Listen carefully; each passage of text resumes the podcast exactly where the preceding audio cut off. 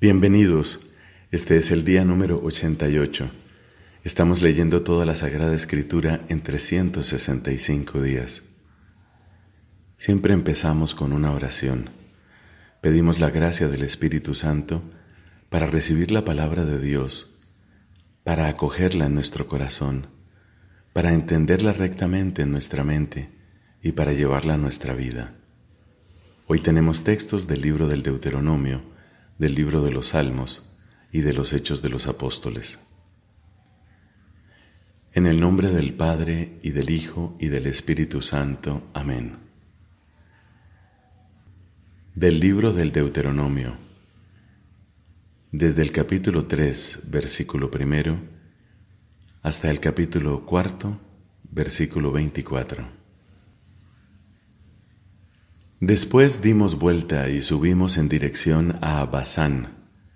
Entonces Og, rey de Basán, nos salió al paso con todo su ejército, dispuesto a presentarnos batalla en Edrei. Pero el Señor me advirtió, no le tengas miedo, porque yo lo pondré en tus manos con todo su ejército y sus dominios. Trátalo de la misma manera que trataste a Sihón, el rey de los amorreos que habitaba en Hezbón Efectivamente, el Señor nuestro Dios puso también en nuestras manos a Og, rey de Basán, con todo su ejército, y lo derrotamos hasta tal punto que no le quedó ni un solo sobreviviente. Aquella vez nos apoderamos de todas sus ciudades, las conquistamos todas sin exceptuar ninguna, las sesenta ciudades del distrito de Argob, que pertenecía al reino de Og en Basán Todas ellas eran ciudades defendidas por altas murallas, puertas y cerrojos, sin contar las ciudades de los pericitas, que también eran muy numerosas. Y las consagramos al exterminio como habíamos hecho con Sijón, rey de Hezbón, matando en cada ciudad a hombres, mujeres y niños. Pero nos reservamos como botín el ganado y los despojos de las ciudades. Así conquistamos en aquella ocasión el territorio de los dos reyes amorreos de la Transjordania, desde el Arnón hasta el monte Hermón, al cual los sidonios llaman Sirión y los amorreos Senir. Incluidas todas las ciudades del altiplano, todo Galaad, todo Basán, hasta Salcá y Edrei, ciudades del reino de Og en Basán. En cuanto a Og, rey de Basán, él era el único sobreviviente de la raza de los gigantes, como puede apreciarse por su sarcófago, que todavía se encuentra en Rabat de los amonitas.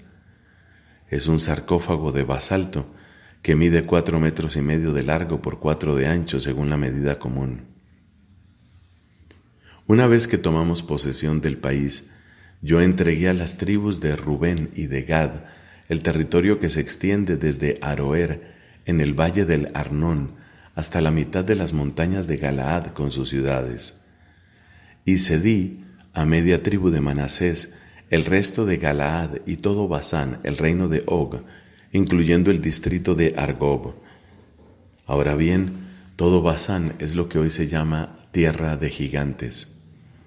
Pero Jair, hijo de Manasés, se apoderó del distrito de Argob hasta la frontera de Jesur y de Maacá, y puso su nombre a esa parte de Basán, que hasta hoy se sigue llamando Jair. A Maquir le di Galaad. A las tribus de Rubén y de Gad les cedí el territorio que va desde Galaad hasta el Arnón, con la mitad del torrente como frontera, y hasta el torrente Iaboc, que sirve de límite con los amonitas. Y además, la Arabá con el Jordán como frontera, desde Genezaret hasta el mar de la Arabá o mar de la Sal, al pie de las laderas del Pisgá hacia el oriente. En aquel tiempo yo les di esta orden. El Señor su Dios los ha puesto en posesión de esta tierra. Ustedes, los guerreros, tomen sus armas y avancen al frente de sus hermanos los israelitas.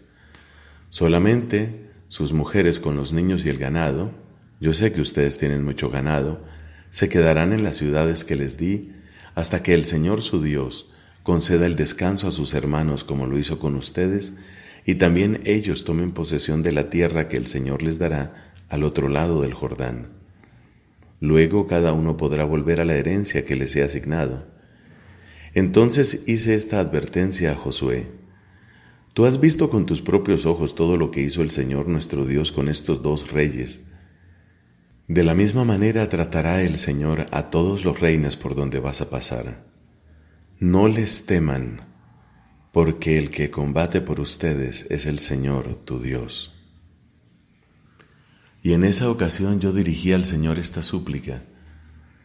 Señor, tú que has comenzado a mostrar a tu servidor tu grandeza y tu mano poderosa, porque no hay ningún Dios en el cielo o en la tierra capaz de realizar las obras y los portentos que tú realizas. Déjame ir a ver la hermosa tierra que está del otro lado del Jordán, esa hermosa montaña y el Líbano. Pero por culpa de ustedes el Señor se irritó contra mí y no me escuchó, sino que me dijo, basta, no vuelvas a hablarme de ese asunto. Sube a la cima del Pisgá y extiende tu mirada hacia el oeste y el norte, hacia el sur y el este, y contempla esa tierra, porque tú no cruzarás el Jordán.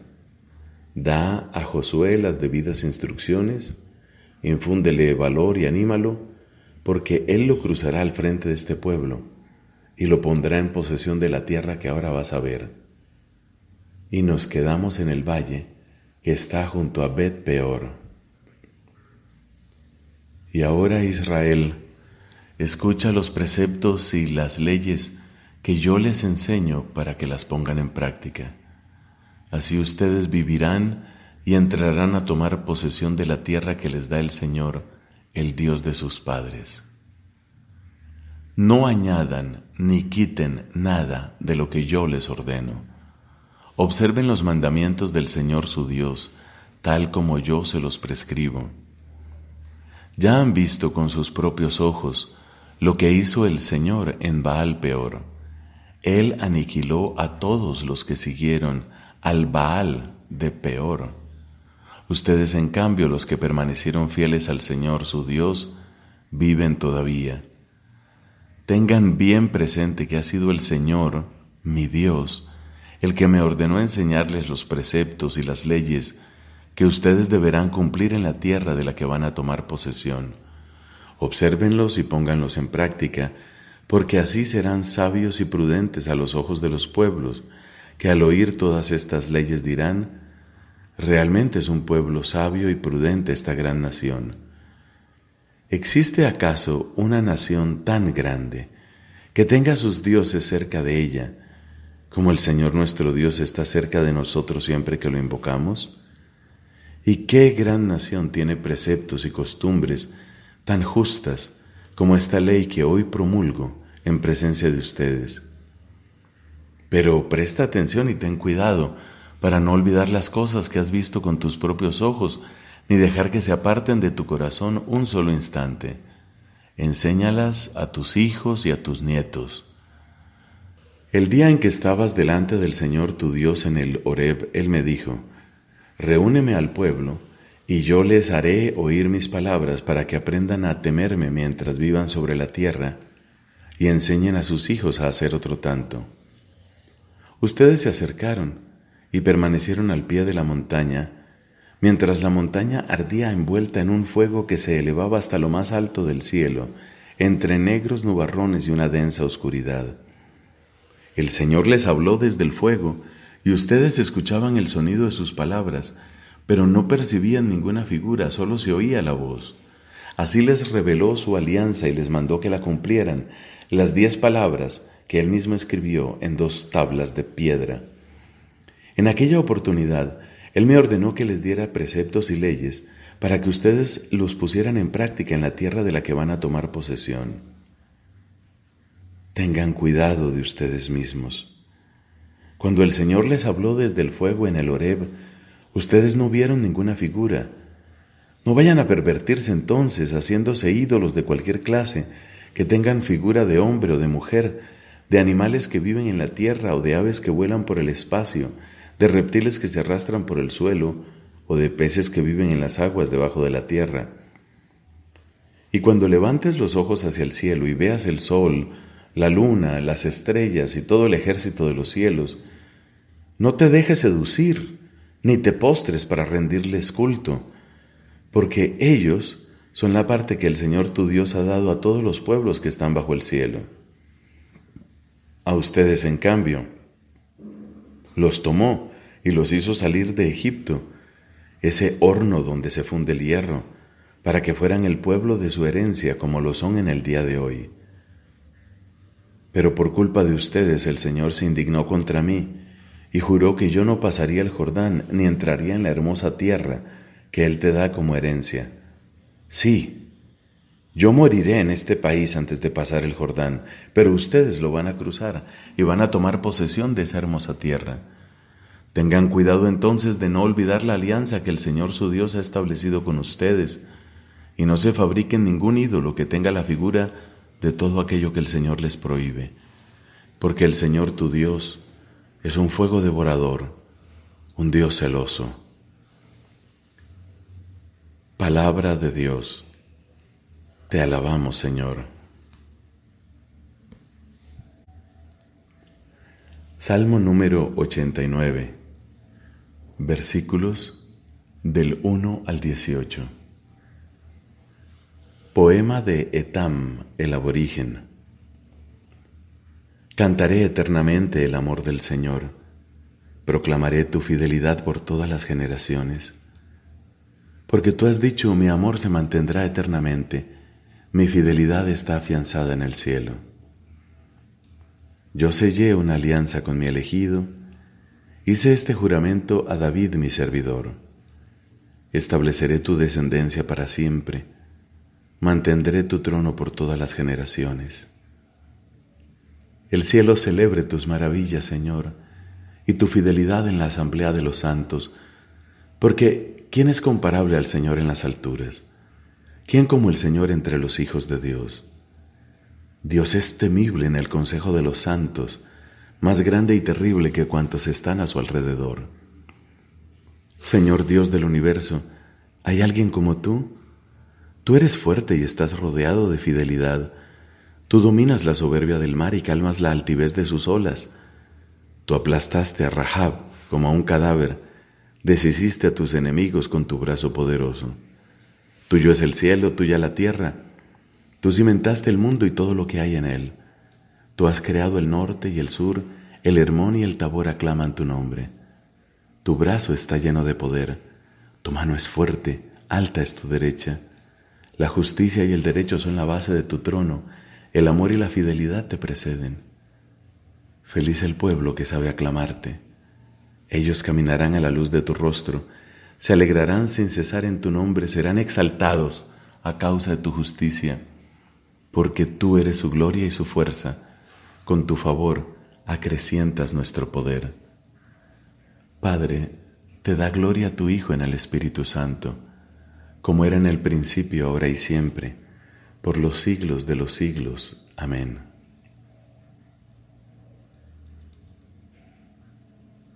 de los Hechos de los Apóstoles, capítulo 20, versículos del 28 al 38. Velen por ustedes y por todo el rebaño sobre el cual el Espíritu Santo los ha constituido guardianes para apacentar a la iglesia de Dios que Él adquirió al precio de su propia sangre. Yo sé que después de mi partida, se introducirán entre ustedes lobos rapaces que no perdonarán al rebaño. Y aun de entre ustedes mismos surgirán hombres que tratarán de arrastrar a los discípulos con doctrinas perniciosas. Velen entonces y recuerden que durante tres años, de noche y de día, no he cesado de aconsejar con lágrimas a cada uno de ustedes. Ahora los encomiendo al Señor y a la palabra de su gracia, que tiene poder para construir el edificio y darles la parte de la herencia que les corresponde con todos los que han sido santificados. En cuanto a mí, no he deseado ni plata, ni oro, ni los bienes de nadie. Ustedes saben que con mis propias manos he atendido a mis necesidades y a las de mis compañeros. De todas las maneras posibles les he mostrado que así, trabajando duramente, se debe ayudar a los débiles y que es preciso recordar las palabras del Señor Jesús. La felicidad está más en dar que en recibir. Después de decirles esto, se arrodilló y oró junto a ellos. Todos se pusieron a llorar, abrazaron a Pablo y lo besaron afectuosamente, apenados sobre todo porque les había dicho que ya no volverían a verlo. Después lo acompañaron hasta el barco. Palabra de Dios. Te alabamos, Señor. María Magdalena y las santas mujeres que iban a embalsamar el cuerpo de Jesús enterrado a prisa en la tarde del Viernes Santo por la llegada del sábado, fueron las primeras en encontrar al resucitado. Así las mujeres fueron las primeras mensajeras de la resurrección de Cristo para los propios apóstoles. Jesús se apareció enseguida a ellos, primero a Pedro, después a los doce. Pedro, llamado a confirmar en la fe a sus hermanos, ve por tanto al resucitado antes que los demás y sobre su testimonio es sobre el que la comunidad exclama. Es verdad, el Señor ha resucitado y se ha aparecido a Simón. Todo lo que sucedió en estas jornadas pascuales compromete a cada uno de los apóstoles y a Pedro en particular en la construcción de la era nueva que comenzó en la mañana de Pascua.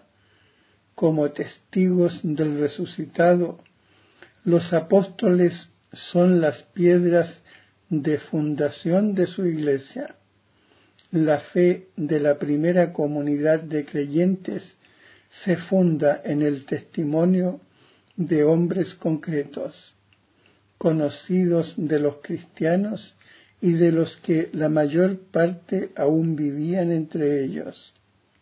Estos testigos de la resurrección de Cristo son ante todo Pedro y los doce, pero no solamente ellos, Pablo habla claramente de más de 500 personas a las que se apareció Jesús en una sola vez, además de Santiago y de todos los apóstoles.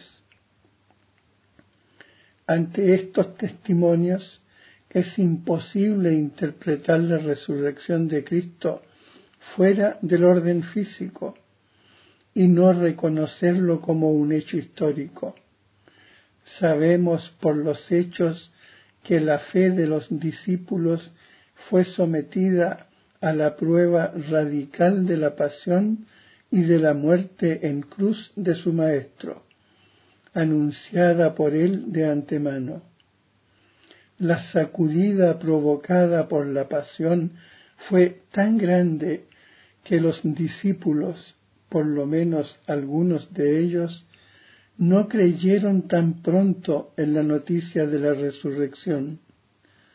Los evangelios, lejos de mostrarnos una comunidad arrobada por una exaltación mística, nos presenta a los discípulos abatidos, cara sombría y asustados, por eso no creyeron a las santas mujeres que regresaban del sepulcro y sus palabras les parecían como desatinos. Cuando Jesús se manifiesta a los once en la tarde de Pascua, les echó en cara su incredulidad y su dureza de cabeza por no haber creído a quienes le habían visto resucitado. Tan imposible les parece la cosa que incluso puestos ante la realidad de Jesús resucitado, los discípulos dudan todavía, creen ver un espíritu, no acaban de creerlo a causa de la alegría y estaban asombrados. Tomás conocerá la misma prueba de la duda y en su última aparición en Galilea referida por Mateo, algunos sin embargo dudaron. Por eso la hipótesis según la cual la resurrección habría sido un producto de la fe o de la credulidad de los apóstoles no tiene consistencia. Muy al contrario, su fe en la resurrección nació bajo la acción de la gracia divina, de la experiencia directa de la realidad de Jesús resucitado. Jesús resucitado establece con sus discípulos relaciones directas mediante el tacto y el compartir la comida. Les invita así a reconocer que Él no es un espíritu, pero sobre todo a que comprueben que el cuerpo resucitado con el que se presenta ante ellos es el mismo que ha sido martirizado y crucificado, ya que sigue llevando las huellas de su pasión. Este cuerpo auténtico y real posee, sin embargo, al mismo tiempo las propiedades nuevas de un cuerpo glorioso. No está situado en el espacio ni en el tiempo pero puede hacerse presente a su voluntad donde quiere y cuando quiere, porque su humanidad ya no puede ser retenida en la tierra y no pertenece ya más que al dominio divino del Padre. Por esta razón también Jesús resucitado es soberanamente libre de aparecer como quiere, bajo la apariencia de un jardinero o bajo otra figura, distinta de las que les era familiar a los discípulos, y eso para suscitar su fe. La resurrección de Cristo no fue un retorno a la vida terrena, como en el caso de las resurrecciones que él había realizado antes de la Pascua. La hija de Jairo, el joven de Naim, Lázaro. Estos hechos eran acontecimientos milagrosos, pero las personas afectadas por el milagro volvían a tener, por el poder de Jesús, una vida terrena, ordinaria en cierto momento volverán a morir. La resurrección de Cristo es esencialmente diferente. En su cuerpo resucitado pasa del estado de muerte a otra vida más allá del tiempo y del espacio. En la resurrección, el cuerpo de Jesús se llena del poder del Espíritu Santo participa de la vida divina en el estado de su gloria, tanto que San Pablo puede decir de Cristo que es el hombre celestial.